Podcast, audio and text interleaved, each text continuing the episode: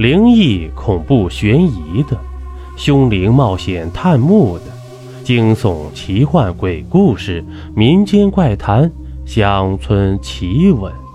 欢迎您收听由金刚间为你演播的《民间故事实录》。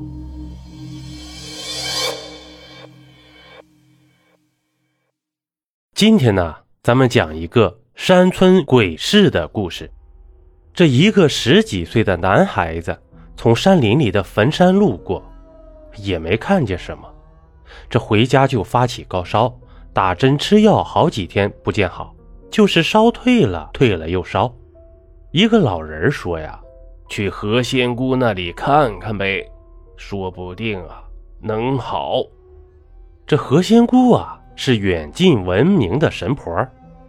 他坐在竹椅上，双腿不停地抖动，嘴里打着哈欠，拿着点燃的三支香，在男孩头顶上绕着圈圈，嘴里念念有词，然后一边对男孩的妈妈说：“碰上了不干净的东西，男的，三十几岁呀，个头很高，坟地应该在东北角。”这又包了一包的纸钱给男孩的妈妈，告诉他在山脚下的十字路口烧了。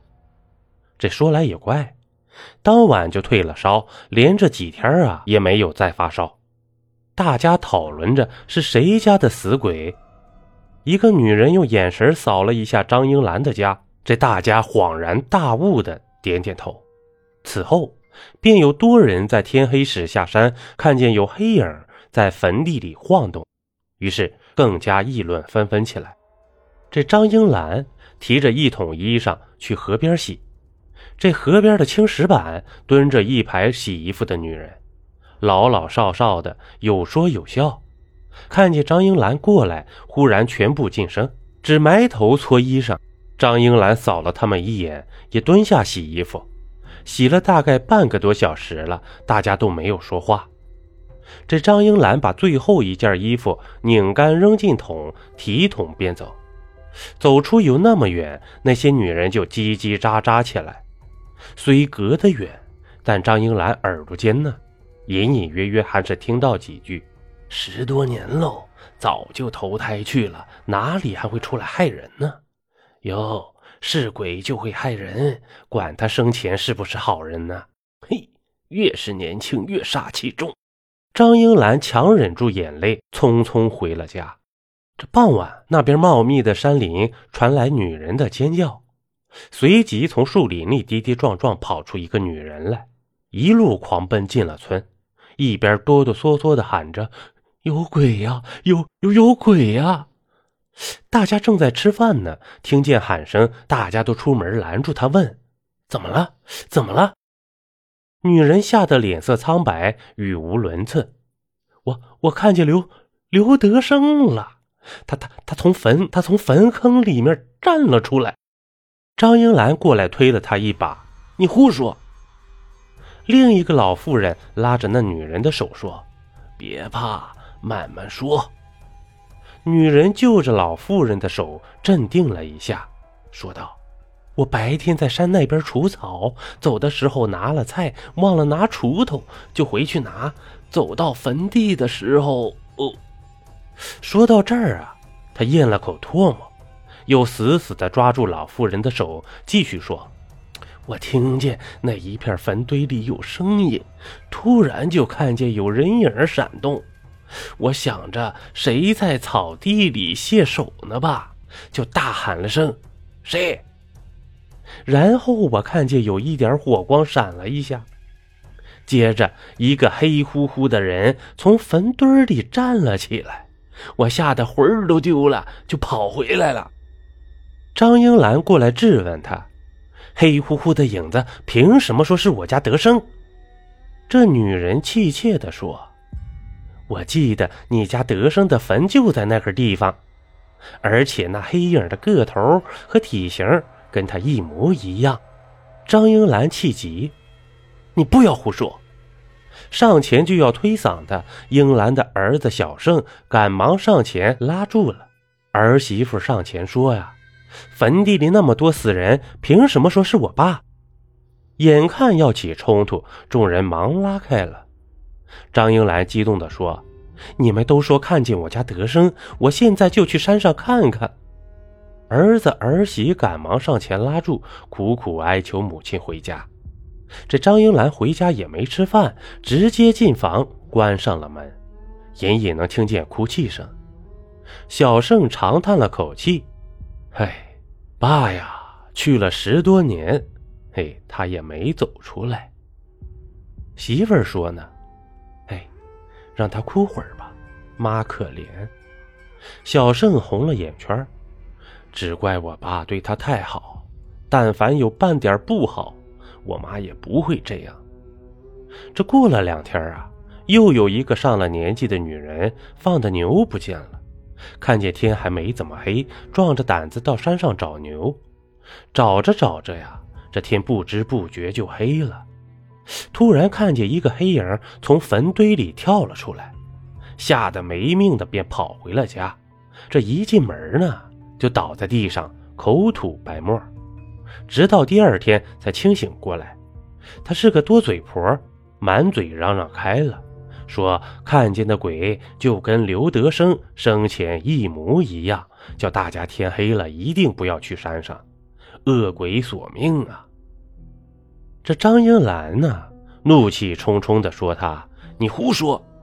我家德生是世上最好的男人，就是变了鬼也是好鬼。”这多嘴婆低头说：“呢，但是好几个人都看见了呀，鬼是会吓人的。”张英兰哭了：“我家德生要见也是见我，你们算什么？”他本来想说什么东西，这忽然觉得骂人不好，说到此呢，就突然刹住了。张英兰一路哭着小跑来到坟地，扑倒在坟堆上大哭：“德生啊，人人都说看见你，你现在出来看看我呀！你走了十多年，丢下我一个人你从来只对我好，这次。”为什么要这样狠心，让我孤苦伶仃的活在世上呢？这忽然听见一阵悉悉索索，只看见后面的坟坑里突然闪过一点火光，接着又钻出一个人影，慢慢站了起来。张英兰擦了擦眼泪，天已经黑透了，只能看见一个黑乎乎的影子，看身形真的像德胜。张英兰扑了过去，哭喊道：“德生，是你吗？德生！”那黑影见他扑过来，一下子又钻了进去。张英兰扑了个空，对着坑哭喊道：“德生，你不想见我了吗？我是英兰啊，德生，我是英兰啊！”早有人跑去告诉小胜，说：“你妈跑坟地去了。”小胜飞快地跑进山，看见母亲正在一个坑边用手拼命地挖着泥，一边喊着：“德生，德生！”小胜忙过去拉他。张英兰慌乱地说：“小胜，我看见你爸了，他就在这里，他看见我躲起来了。”小盛忙拖着他起来：“妈，你不要疯魔了。”张英兰忙争辩说：“是真的。”我看见了，是你爸的身影。第二天中午的时候，小盛来到山林，他四周仔细的看了一圈，突然看见一个老坑里有新挖出来的土，一个打火机在地上。他蹲下手捏了捏泥土，沉默了一会儿，起身拍拍手，下山回家了。这过了一天，晚上八点多的时候，三辆警车悄无声息的开进了村子。下来七八个警察，直奔山林。待在家里的村民忽然听见嘈杂的声音，忙出来看。只见警察押着两个男人从山林走出来，大家一时不知道怎么回事，问是不是抓到贼了。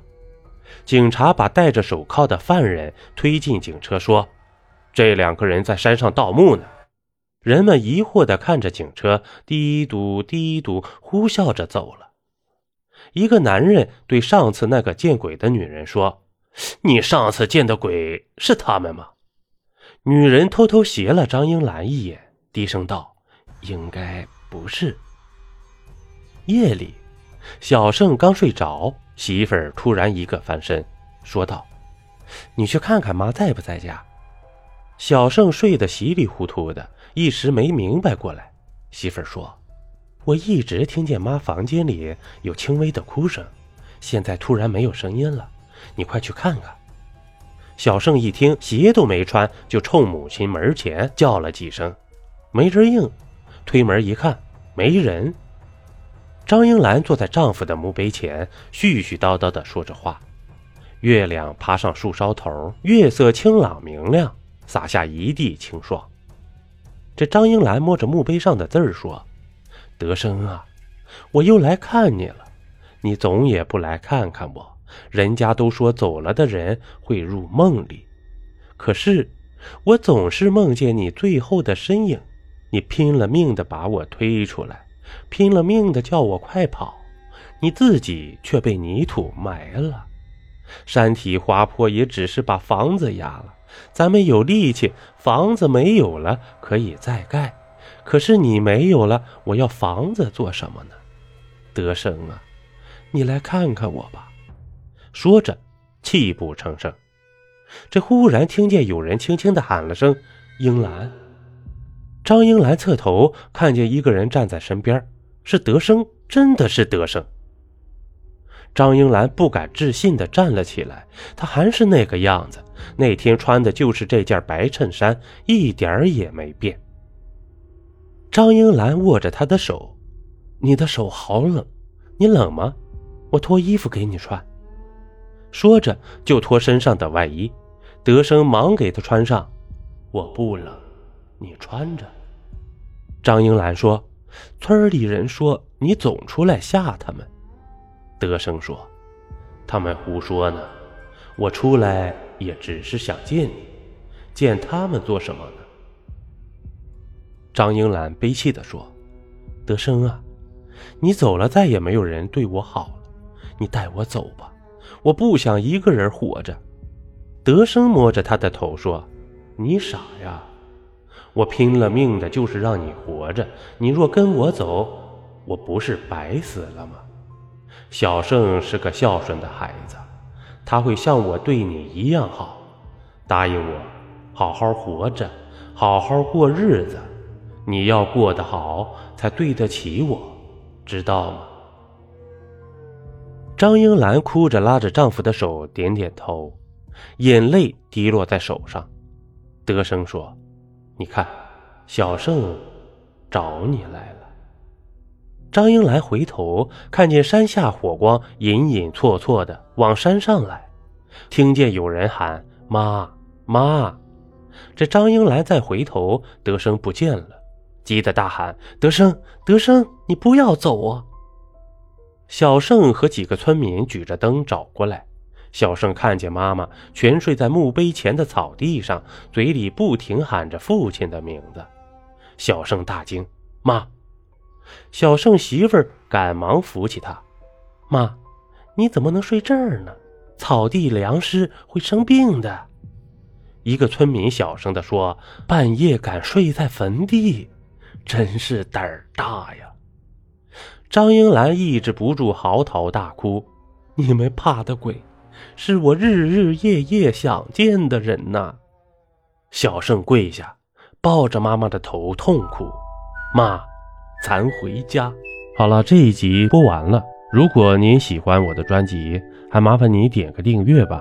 咱们下集见。